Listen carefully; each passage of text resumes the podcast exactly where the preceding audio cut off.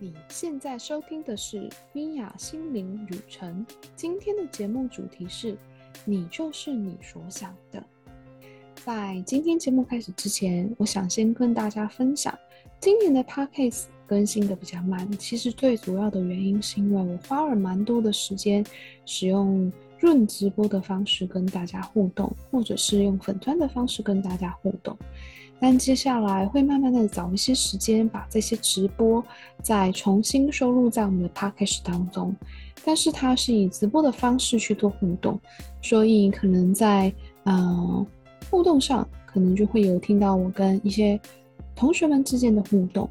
但如果你不想要错过我的任何讯息，或是你很想要有这种直接体验，然后也可以在讯息当中直接去询问我任何问题的人，请不要错过我的粉砖跟 IG 米娅心灵旅程，请你去订阅他们。那我都会把我每次的讲座或是直播，都会在用粉砖或者是 IG 的方式去公布喽。那这次收录的是我们西塔疗愈第一集的读书会。那这一集呢，我们会去提到，就是你就是你所想要的。在很多的身心灵的书籍当中，都会去讲到你正在创造你自己的世界。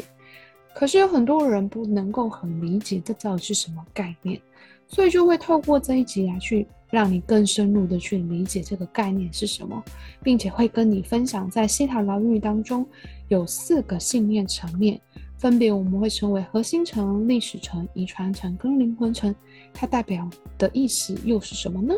如果你想要看这一集的文字稿，你可以上网搜寻 miadsroad.com 斜线 theta one，拼法是 n i a d s r o a d 点 c o m 斜线 t h e t a e，你可以在这一集的下方资讯找到相关的资讯内容哦。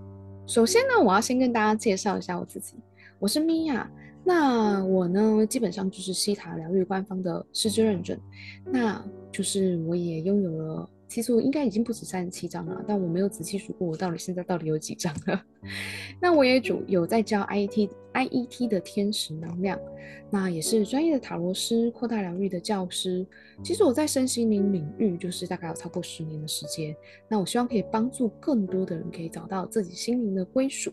那基本上我其实都一直有在国外进修，像二零二零年我是有去杜拜做进修，那两千二零二零跟二一二二年我都是在。西塔疗愈官方的一个助教，都是有在台湾的课程当中去协助的。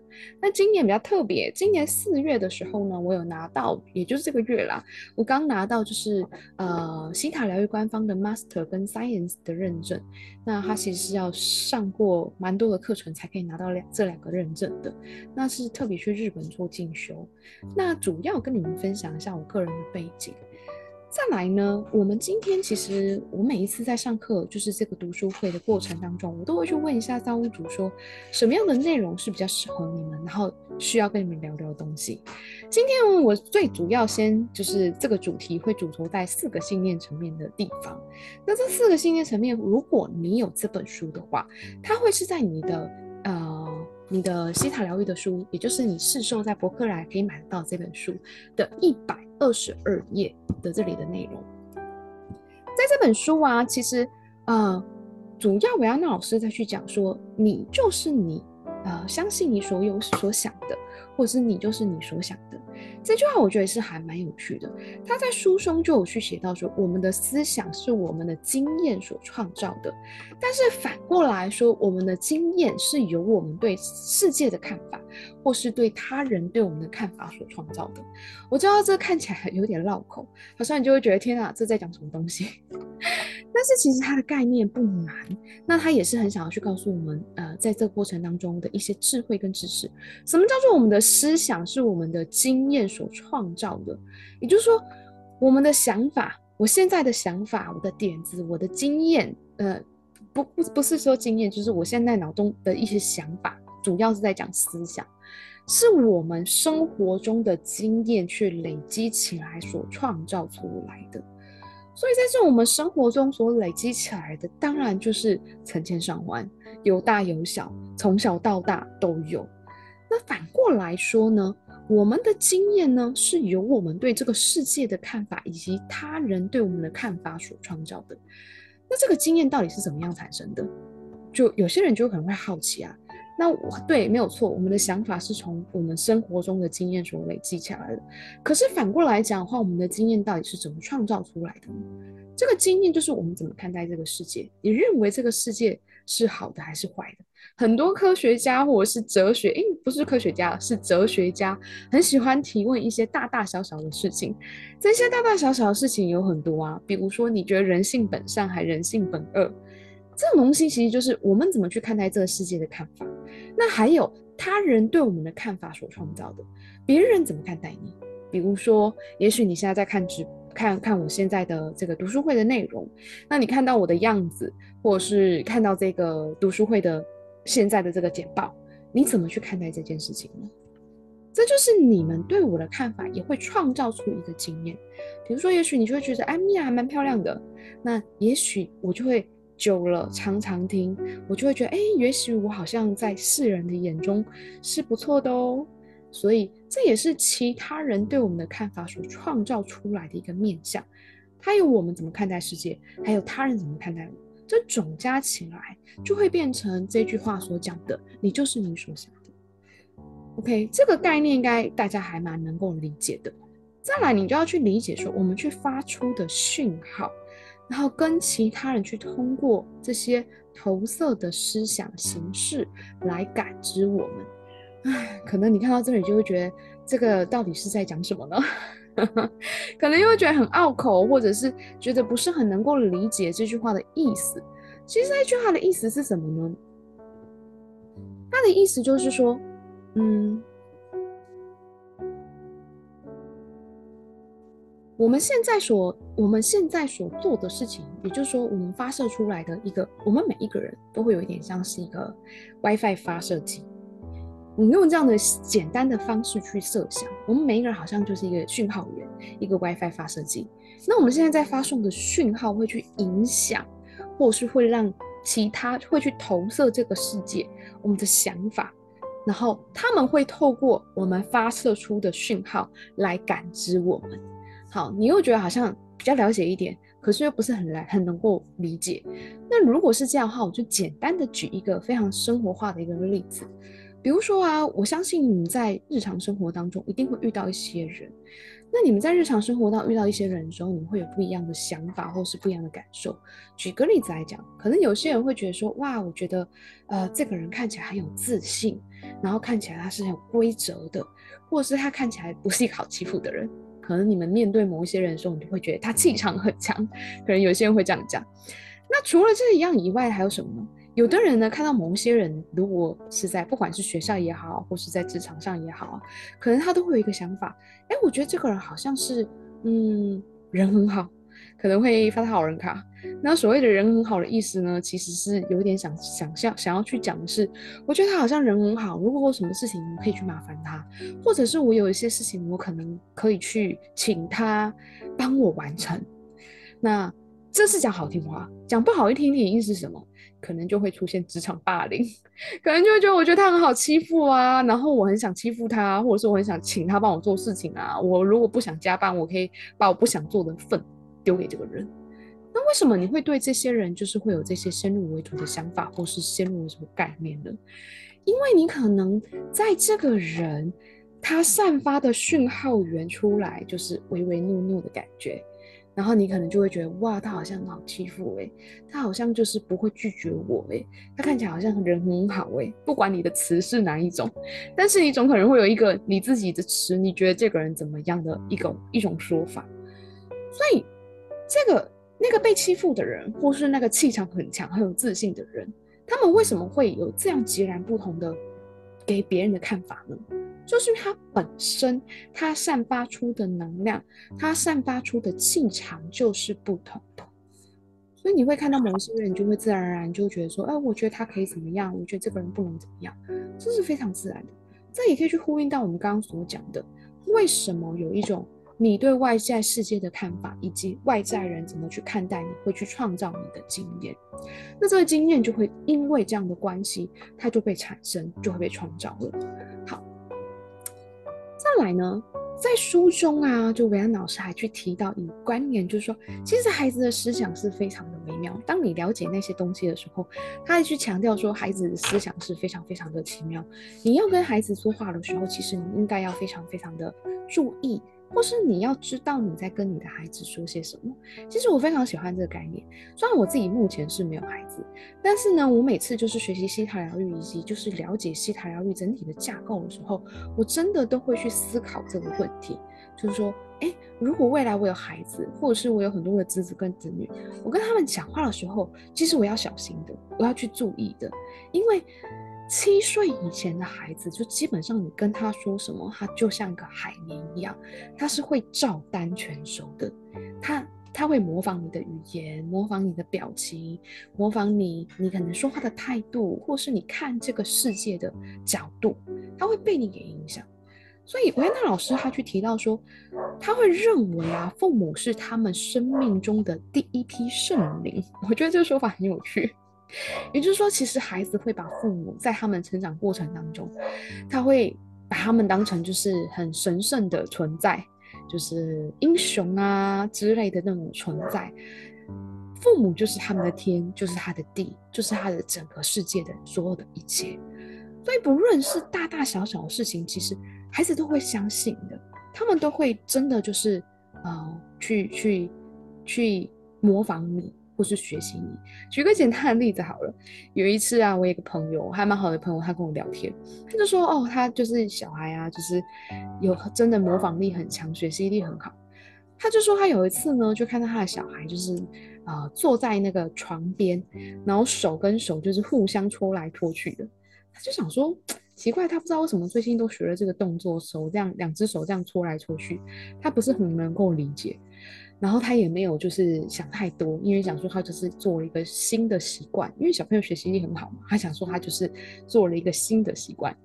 那结果呢，就是有一次呢，他就是洗完澡之后就是要睡觉前，他就坐在就是他的梳妆台上，就是擦保养品啊、化妆水啊。结果他下一个动作就是最后一个动作，他就是擦护手霜。那他擦出护手霜就是挤在手上，手就是会戳来戳去。当他做这个动作的时候，他发现他家的小孩就是在旁边跟他做一样的动作，所以他其实可能不理解妈妈在做些什么，但是他就是会去模仿妈妈的动作。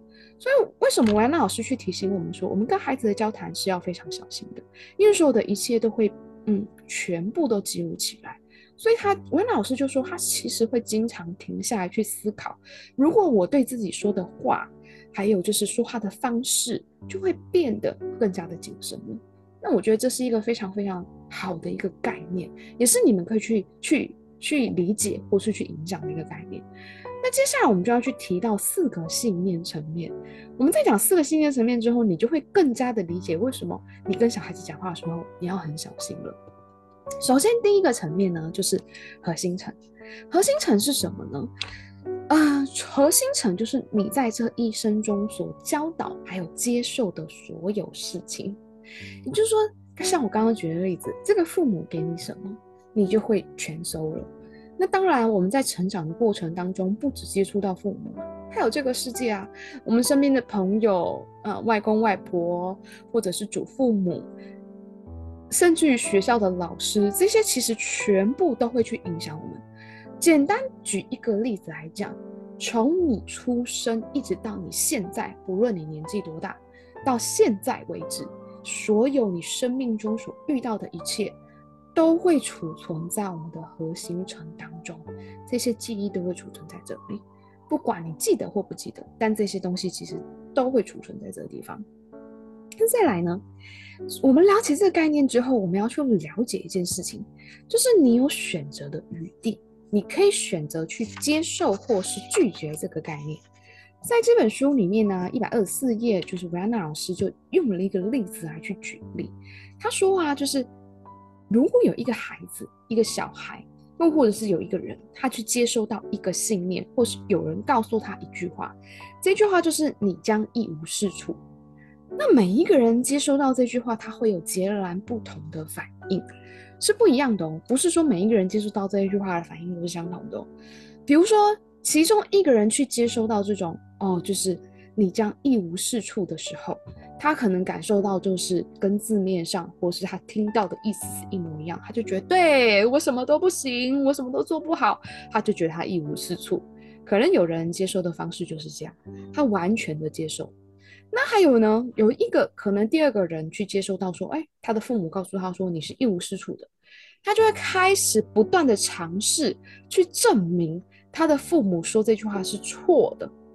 可是他们可能永远都会感觉到，哇，我证明不完呢，因为我一直觉得我一无是，就是我的父母不管我做什么，他都告诉我我是一无是处的。那我想尽办法做了很多事情要去证明我可以，我做得到，我没问题。唉，可是好像这个很像一个黑洞一样，怎么填都填不满。这是第二个人可能有的反应。那也许呢，另外一个新的家庭，一个新的孩子，父母告诉他说啊，你就是一一无是处的人。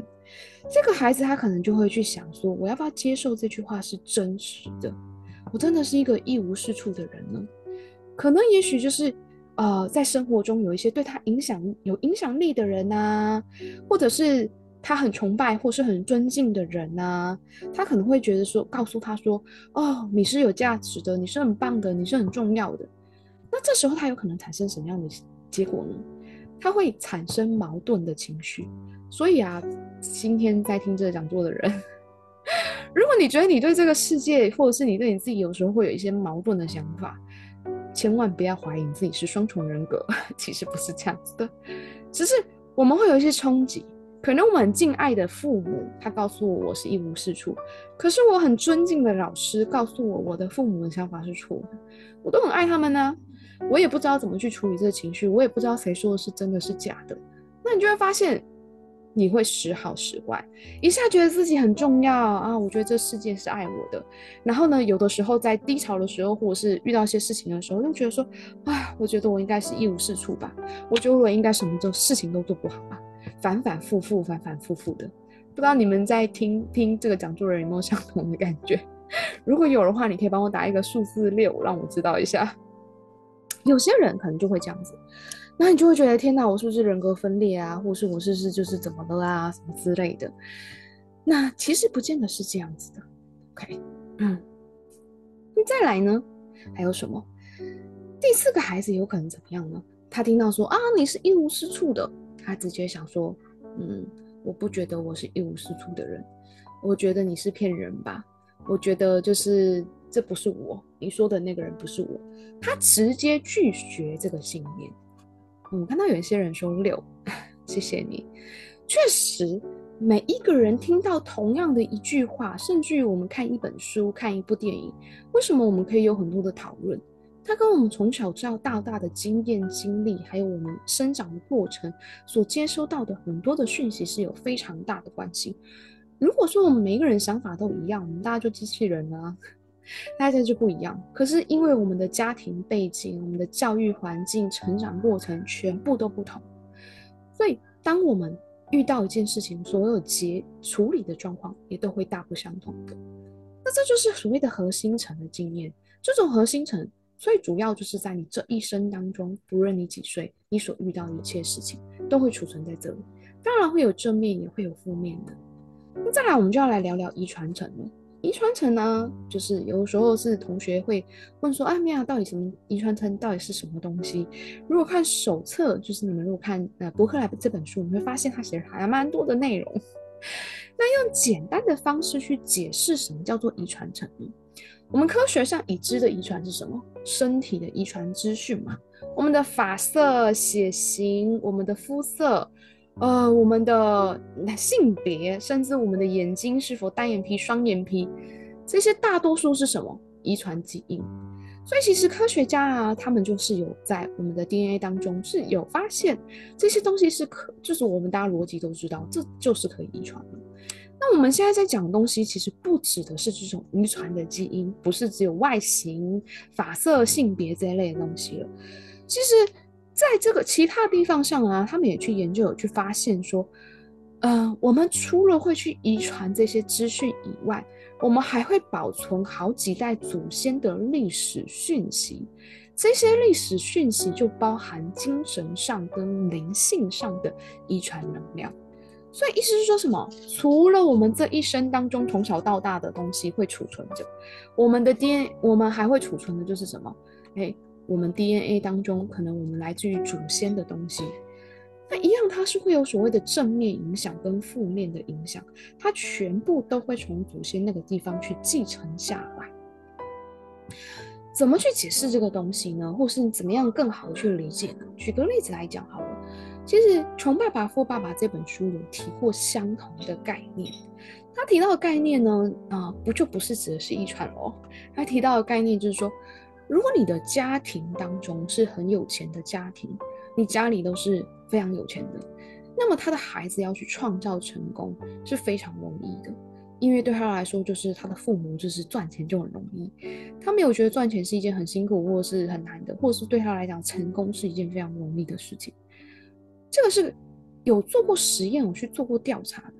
那在这本书里面，他穷爸爸富爸爸他就有提到说，如果说这个人的出身他是比较清寒或是比较贫苦的，那就算他真的就是很努力很努力赚到一笔钱，他可能也没有办法，就是把这笔钱就是留下来，他也有可能还是呃没有办法很成功，或者他成功会是有限的。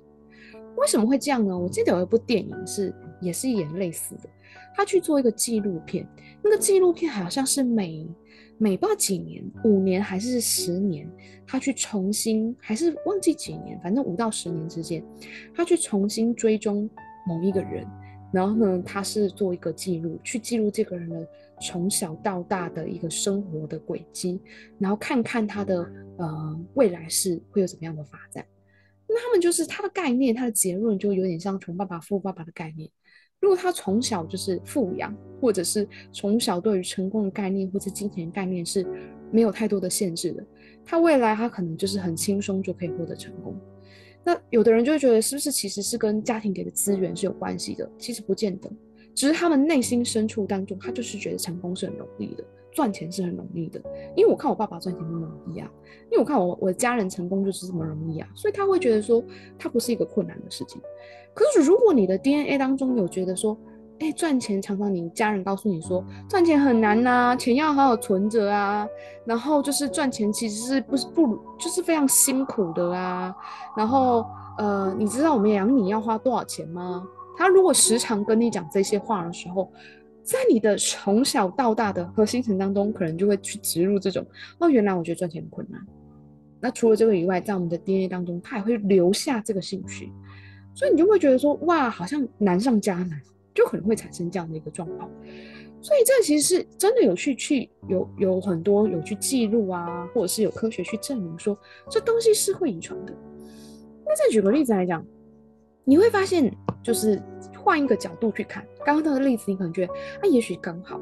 那你再换一个角度去看待，有的人你会发现，就是他很乐观，有的人就比较悲观，或者他可能看待事情的时候很谨慎、很小心。那可能就是他的阿公阿妈，他的祖父祖母也是这样的一个个性。所以为什么会有隔代遗传？就是类似这样的一个概念。所以这东西是会遗传下来的，精神能量或是。我们的灵性上遗传是会有的，所以如果你的家人就是常常会有那种无力感啊，对生活的那种挣扎啊，或是觉得很辛苦的这种想法，在你的 DNA 当中一代流传一代下来，你可能也会受到他们的影响。所以这种遗传的基因，它可以是有正面的，它也是会有负面的。就举个例子来讲说，你如果家里都很成功，那也许这个东西也会流传下来给你。再来呢，我们就要来讲讲历史层了。历史层是什么呢？在这里，维安娜老师说啊，简单的去讲啊，就是说，根据据说我们的记忆是在我们的潜意识和我们的遗传形成的，就是在一我们的潜意识以及我们的遗传进行的。那对于某一些记忆，我们很难的准确的去确定确定起源。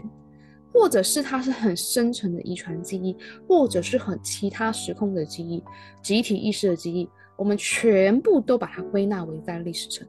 也就是说，你根本就不知道它怎么来的。比如说，我们在讲遗传层，也许你可以去追看你的族谱啊、祖源，你大概知道你的阿公阿嬷啊、你的曾祖父、曾祖母啊，他们有什么样的记忆，可能它影响着你，所以你大概知道。那在这里所讲的东西是什么呢？就是你不知道它的起源在哪里。像有一些人可能就会有这样的记忆或是这样的想法，比如说，我会你会听到有些人说：“哎，我就不知道为什么我很很害怕，呃，水。”他很怕溺水，可是他没有溺水过，他们家庭成员当中也没有人有溺水过的经验，可他就很怕水。或是你会听到有些人说，我很害怕黑，他一样也是他的家庭成员当中没有人就是经历过，就是嗯可能被关啊或是什么之类的，可是他对于某一些特定的事情就是有莫名的恐惧。那这种我们没有办法很难确定说它的起源在哪里，其实它有可能真的是我们的前世记忆。或者是可能是我们很深层的遗传记忆，或是其他时空背景之下，它都可能在里面。所以你会听到有一些人说，哦，他可能去做一些什么前世回溯啊，或什么，他就说啊，我很怕火。那后来他去做了前世回溯，就发现说啊，他以前是个女巫，然后他被烧死，所以后来看到火都会莫名的恐惧。有一这样的说法可以去说，那当然维安娜老师在这里就去提到说，这个东西科学还是没有完全的去确认到底有没有这个东西存在，但是他们在归类的时候就把这些不是很能够理解的，或是没有办法很正确定位的，我们就直接把它归类在历史层当中。再还有什么集体意识？集体意识其实影响会蛮大的，比如说这个时空背景之下，嗯，大家的想法是什么？其实我们很多时候，我们都会去被大家集体共识底下去影响的。举个例子来讲，以前呢，很常常会听到人说啊，有钱很贪婪啊，有钱是很危险的啊，有钱就是不好的啊，等等的。如果是有钱人都很自私啊，有钱人都怎么样怎么样之类的啊，类似这样的概念在里面。那当你觉得说，你受到这个集体意识影响的时候，那你就会对你的生活产生一些负面的想影响。这是什么意思呢？举个例来讲，说你很想要赚钱，你也很想有很有很有钱，可是，在你的集体意识被影响到，就是说，我觉得有钱人很贪婪，有钱人很自私，有钱人都是不好的。嗯，那你会受到这些集体意识影响，你就觉得你不能去追求金钱，它就会阻碍你的丰盛，也会阻碍你就是往前走。所以其实历史层它对我们的影响也是很深沉，然后也是很大的。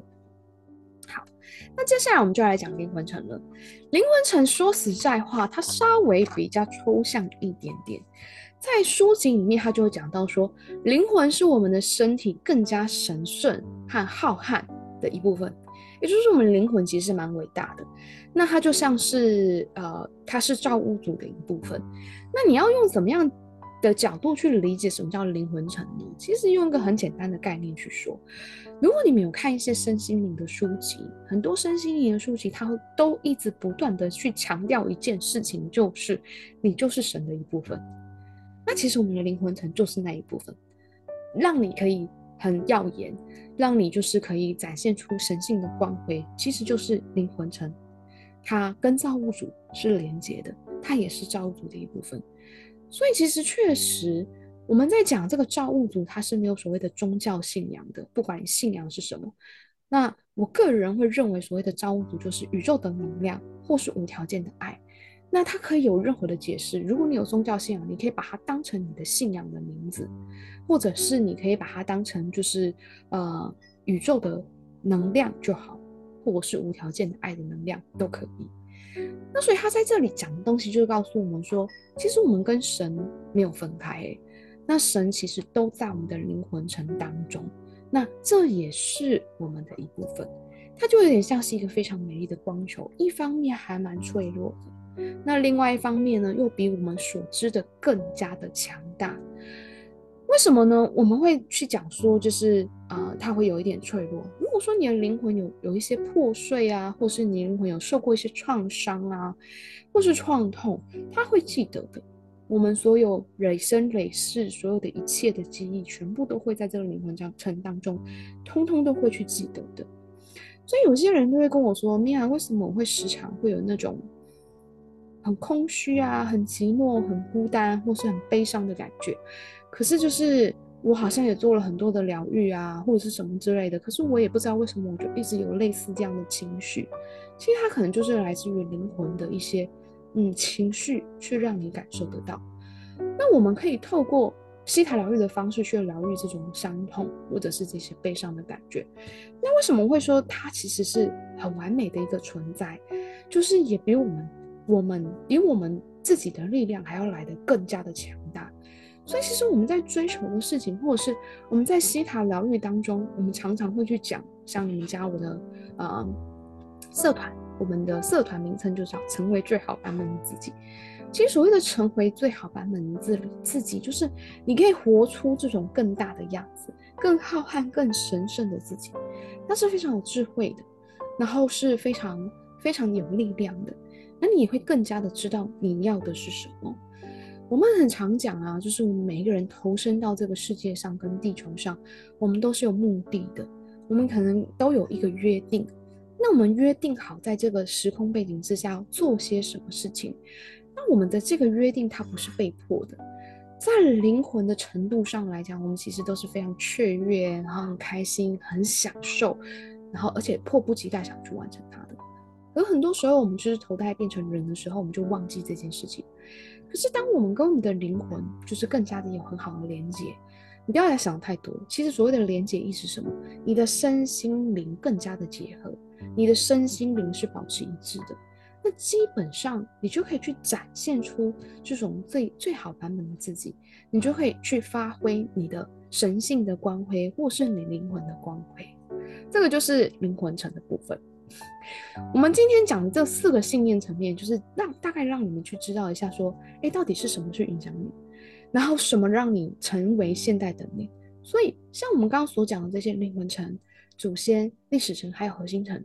这些东西全部累积起来，加总起来，就是你，就是现在的你。那当然，我们有些地方我们是可以连接得更好，有些地方它离我们很遥远。比如说，在我们没有做一些清理，或是我们没有去认识自己，我们可能被这个世界牵着走的时候，我们只会被我们的情绪给影响。或是被我们生活中的琐事、生活中的一切给影响，我们其实来不及去探索我们自己的遗传层、历史层或是灵魂层。那我觉得西塔疗愈很棒的地方就是说，它可以针对我们这四个层面上有的问题，去帮你把它释放掉。或是去重新做修补，或是重新让你有机会去选择。就像我们刚刚所讲的，如果你的家人觉得说，哎，你是一个没有用的人，那你要怎么去选择这句话？你会选择是照单全收，一直觉得自己很没有用，还是你选择拒绝这句话？也许你从小已经记录了一些东西，然后是你选择照单全收的。现在你学习希塔疗愈会有一个新的机会，就是让你重新选择，你要拒绝这句话，还是你要接受这句话，然后并且去了解为什么会有这句话的产生，或者是去了解为什么我会被这句话给影响。我觉得这是它很有趣的地方。最后，谢谢你今天的收听，让我在你的人生旅程中陪伴你一段时间，让我们一起敞开心，拥抱喜悦。现在我想要请你花一点时间去思考，并且去跟我分享你收听完这集之后，你觉得你的人生你在创造什么呢？欢迎你在这一集的 podcast 下方留言，跟我分享你的心灵旅程。如果你觉得你身边的朋友有需要这一集的内容，也欢迎你把它转发给他，跟你一起成长。也欢迎订阅我的 podcast 节目，记得帮我订阅频道，给我一些鼓励。也让更多的人可以收听到我的节目哦，拜拜，我们下次见啦。